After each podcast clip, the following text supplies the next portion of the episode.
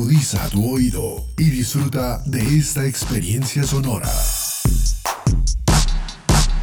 Este es un podcast Unal Radio.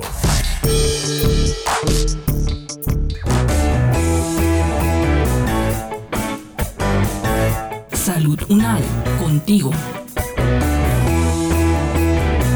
Escuchar, aprender y compartir información de calidad sobre bienestar.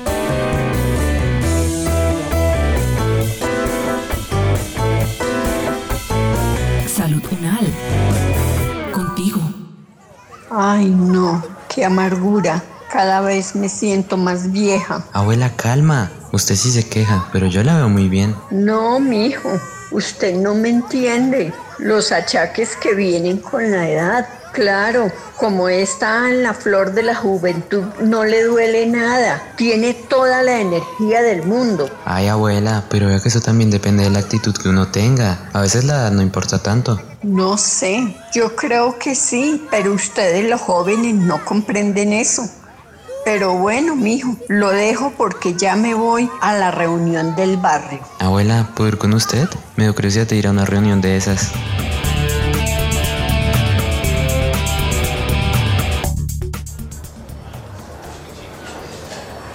Uy, todos son adultos mayores. ¿No viene nadie de mi edad o será que ya somos muy poquitos jóvenes en el barrio? El envejecimiento en Colombia, al igual que el resto del mundo, inclusive países en vía de desarrollo, es notorio. El índice de envejecimiento de nuestro país, que para el año 2005 era de 28.7, para el año 2018 creció a 40.4. De hecho, casi que se podría decir que se está duplicando cada 10 años. El índice de envejecimiento es un dato muy importante porque no solamente nos habla de que hay más adultos mayores, sino de la relación que hay entre el número de personas mayores de 60 por cada 100 personas menores de 15 años. Lo que demuestran estos datos es que ya definitivamente no podemos hablar de pirámide poblacional sino que la tendencia es a volverse un diamante en la proporción de personas por edades en nuestro país y en el mundo. Estos son datos pues alarmantes con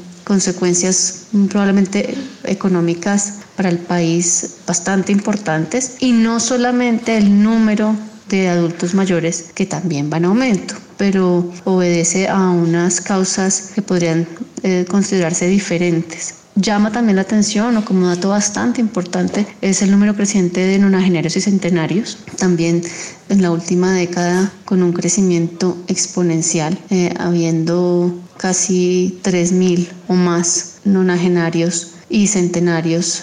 Las implicaciones que este cambio en la distribución poblacional tiene son pues a todo nivel, ¿no? El más llamativo y el que más alarma puede ser probablemente el sistema pensional, pero esto también tiene implicaciones eh, a nivel laboral para quienes están teniendo que trabajar a edades más altas o inclusive para la misma población joven que le está costando más trabajo conseguir un empleo o están llegando más tarde aún a, a formar parte de la población laboral. Otro impacto grande que tiene esto es en la prestación de salud, en el cubrimiento de salud. Sabemos que el gasto en salud, pues predominantemente están los adultos eh, mayores. Eh, si, si empieza a haber una población reducida en los aportes, pero se mantiene o se aumenta el gasto, pues esto tendrá a largo plazo eh, también unos, unas implicaciones en, en, lo que los prestadores de salud tienen que organizar su presupuesto. Impacta en la economía en sí misma, en cómo se transforma la economía del país para brindar servicios a estas personas mayores o cómo incluso estas personas mayores se vuelven prestadoras de servicios, la informalidad del empleo, bueno, las implicaciones de esta inversión, inversión de la pirámide, sino este cambio en la morfología de la población, pues son a todo nivel, eh, sin dejar de mencionar aspectos como el papel del cuidador, el cuidador que en Colombia no es reconocido o remunerado, el cuidador que cada vez es mayor, entonces hay menos gente joven para cuidar a los mayores, sino que cada vez estamos viendo adultos mayores cuidando adultos aún más mayores. Entonces, bueno, esto tenemos que revolucionar nuestra cultura casi para poder afrontar estos desafíos que nos está poniendo estos cambios demográficos y que van a una velocidad tan elevada que nos está costando trabajo como gobiernos y como individuos a adaptarnos a ello. Daniel, mijito, recuerde que usted también será viejo algún día. Yo sé, abuela, pero la verdad no me lo imagino. Definitivamente la conciencia del propio envejecimiento pues es el primer paso. Estamos acostumbrados a pensar que la vejez es algo que llega de repente cuando cumplimos cierta edad y pues esto es definitivamente incorrecto. El proceso de envejecimiento es un proceso que se da tan pronto culmina el desarrollo, es decir, empezamos a envejecer entre los 18 y los 21 años, pero incluso aún antes, cuando se evalúa y se estudia el trayecto de vida, el curso de la vida, vemos que situaciones como el peso al nacer, la desnutrición durante la gestación, enfermedades respiratorias a edad temprana, tabaquismo temprano, por ejemplo, van a impactar en el modo en el que envejecemos. Entonces, definitivamente tenemos que ser actores activos de nuestro proceso de envejecimiento, teniendo hábitos saludables, teniendo una nutrición saludable, teniendo un desarrollo cultural y social activo,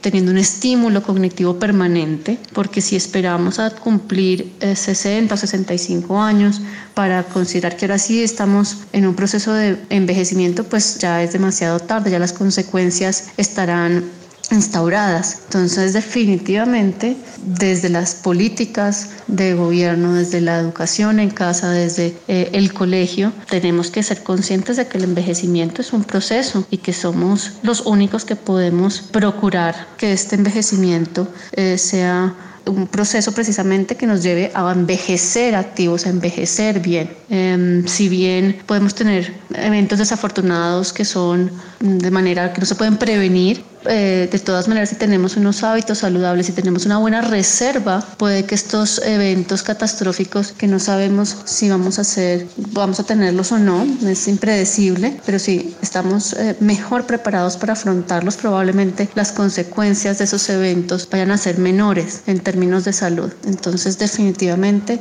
eh, somos responsables de nuestro, de nuestro proceso y de nuestro futuro. Ay, mi hijo, usted también criticándome porque me quejo mucho y demás, pero es que todo este tema del aislamiento preventivo y lo que está sucediendo, eso me tiene agotada. El aislamiento preventivo tendremos que estudiarlo a futuro, las consecuencias eh, que deriven de esta situación todavía no las tenemos claras, no están medidas aún, pero en la consulta, en el paciente que se hospitaliza, son evidentes, no solamente a nivel eh, emocional, no solamente los casos nuevos diagnosticados de depresión, sino a nivel funcional. A, nivel funcional ha tenido un impacto tremendo el confinamiento, el aislamiento preventivo.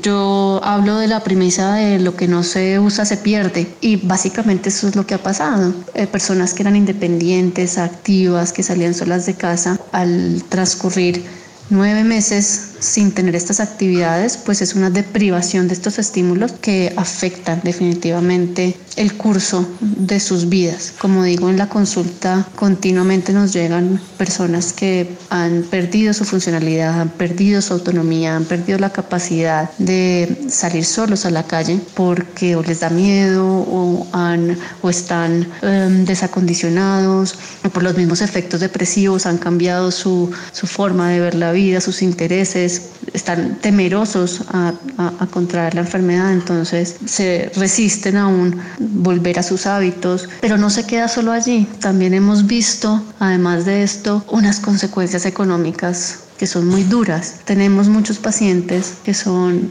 cabeza de hogar o familias enteras en donde viven tres generaciones y donde es el mayor el que aún lleva el recurso a casa o por lo menos contribuye a llevar el, el recurso del grupo familiar. Entonces también hemos visto mucha desnutrición, mucha pobreza, otra de las consecuencias importantes que hemos tenido en el confinamiento es la violencia, la violencia y el maltrato. Estamos acostumbrados a entender la violencia y el maltrato como una agresión puramente física Sin embargo, nuestros adultos mayores, una manera muy frecuente de maltrato es la negligencia o el maltrato psicológico. El anciano que es dependiente puede verse vulnerado en cuanto a que no se le preste las necesidades de cuidado a las que está expuesto. Cosas como desnutrición, lesiones por presión, mal aseo, lesiones en piel, micóticas, derivadas de la negligencia de sus cuidadores. O maltrato psicológico en donde puedan recibir unos malos tratos o unos tratos indignos. No podemos perder de vista estas otras consecuencias, esta otra mirada a la que está, ha estado expuesta nuestra población mayor con el confinamiento. Claro, abuela. Es más, no me gusta para nada que usted ande así toda bajoneada. Una de las palabritas mágicas y que está muy de moda, pero que es una realidad, es la resiliencia. Creo que como personas tenemos que fortalecer esta habilidad, eh, independientemente de si somos jóvenes o mayores. La capacidad de adaptación al cambio, a los desafíos, pues pueden generarnos algo de alivio, pueden mostrarnos un panorama diferente.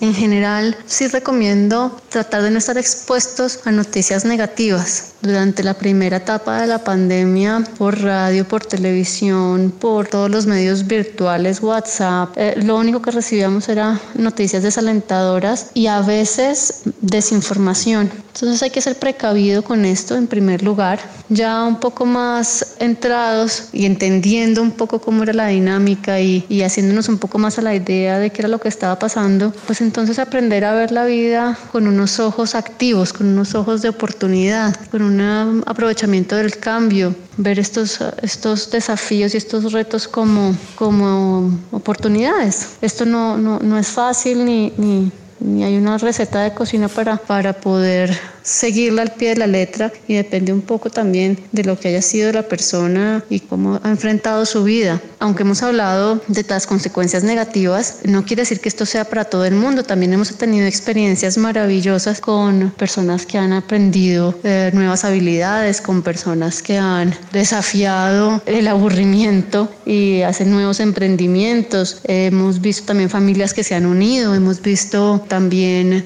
mucha solidaridad. Entonces no todo ha sido negativo, no podemos generalizar, hay que mencionarlo, hay que conocerlo, pero también ha habido cosas positivas. Yo creo que cada persona tiene también esa responsabilidad consigo y con el entorno de sacar su mejor cara y su mejor versión para poderla aprovechar y que la gente la pueda disfrutar en estas situaciones tan, tan duras. Ay, es que yo cambiaría muchas cosas si fuera más joven, pero uno a esta edad ya no aprende. La vejez tiene muchos estigmas encima y esto es netamente una cuestión cultural.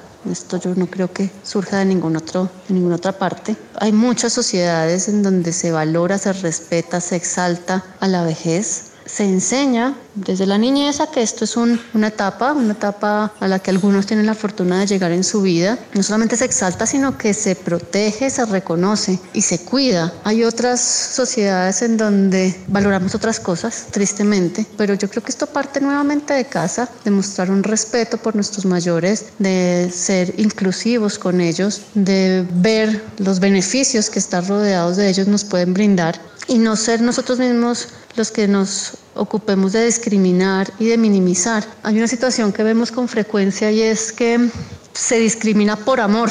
Esto es una, una, una, situación paradójica, pero pasa. Vemos familias que quieren tanto a sus ancianos que entonces los ven como tacitas de plata que no se pueden mover, no se pueden tocar, no pueden pensar, no pueden opinar, o si no, algo malo les pasa. Tanto así que les ocultan información médica, los cohiben de tomar sus propias decisiones en su vida, escudados en que eh, sufren o les hacen daño. Aparentemente, esas actitudes que son paternalistas desde el amor también son muy nocivas también hacen pensar que el anciano es incapaz, que el anciano no, no tiene la manera de decidir por sí mismo y de su vida, eh, aún sin tener enfermedades mentales que, que, en ese caso pues sí se necesitaría. Entonces creo que es un cambio cultural, creo que es un cambio que viene desde el gobierno nuevamente, desde la casa, desde el colegio, y es lo que están viviendo nuestros ancianos de ahora. Pienso que esta generación, los que estamos en, en este proceso de envejecer y que seremos ancianos en 20, 30 años, ya tenemos más conciencia de ello, ya hemos... Uh,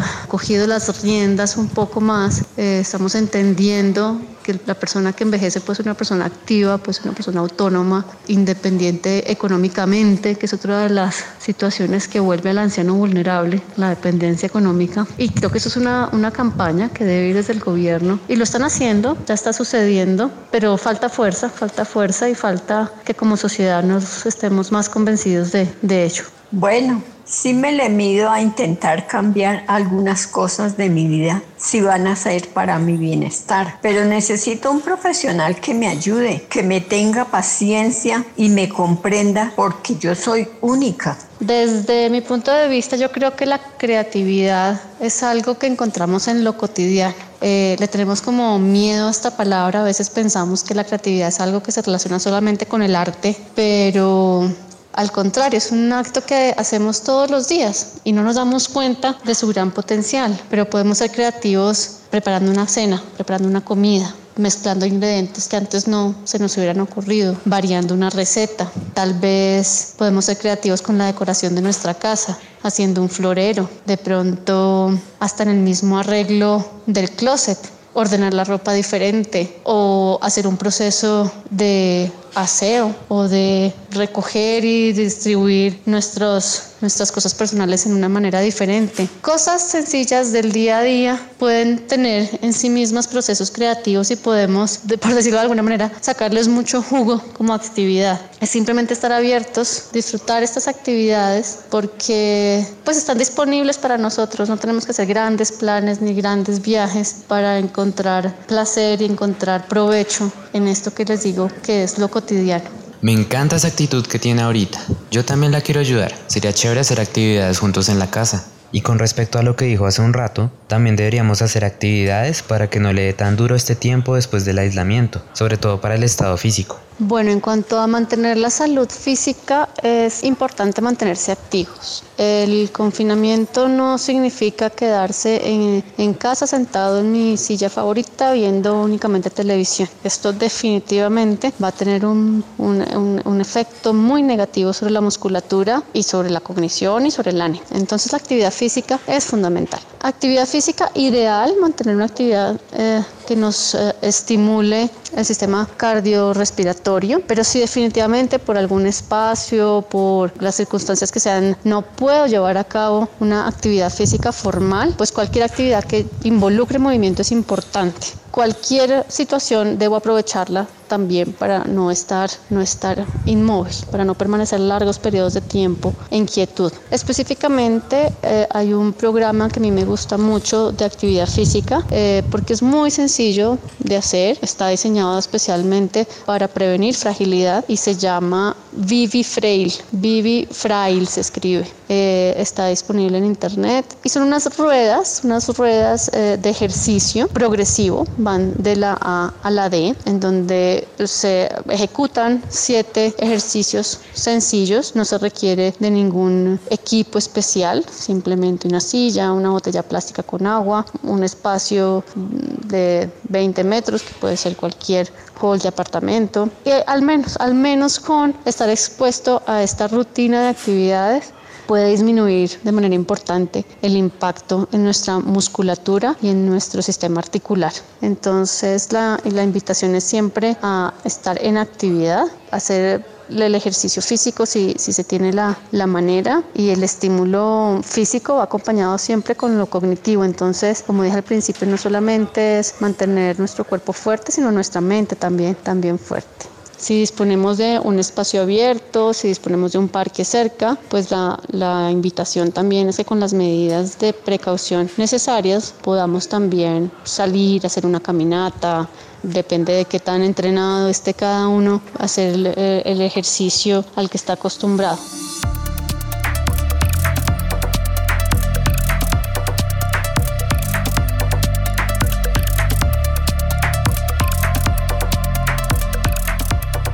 Es el momento de que cada uno desde sus hogares aporten el cuidado de su salud y de su comunidad. Es tiempo de sumar.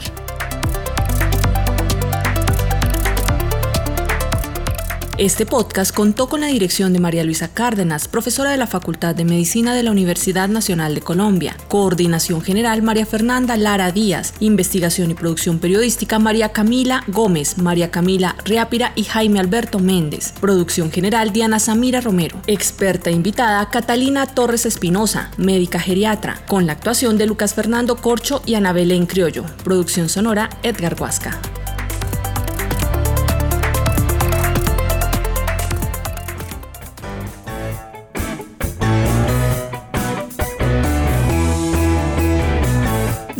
Contigo es una producción de la Facultad de Medicina de la Universidad Nacional de Colombia en alianza con UN Radio. Salud.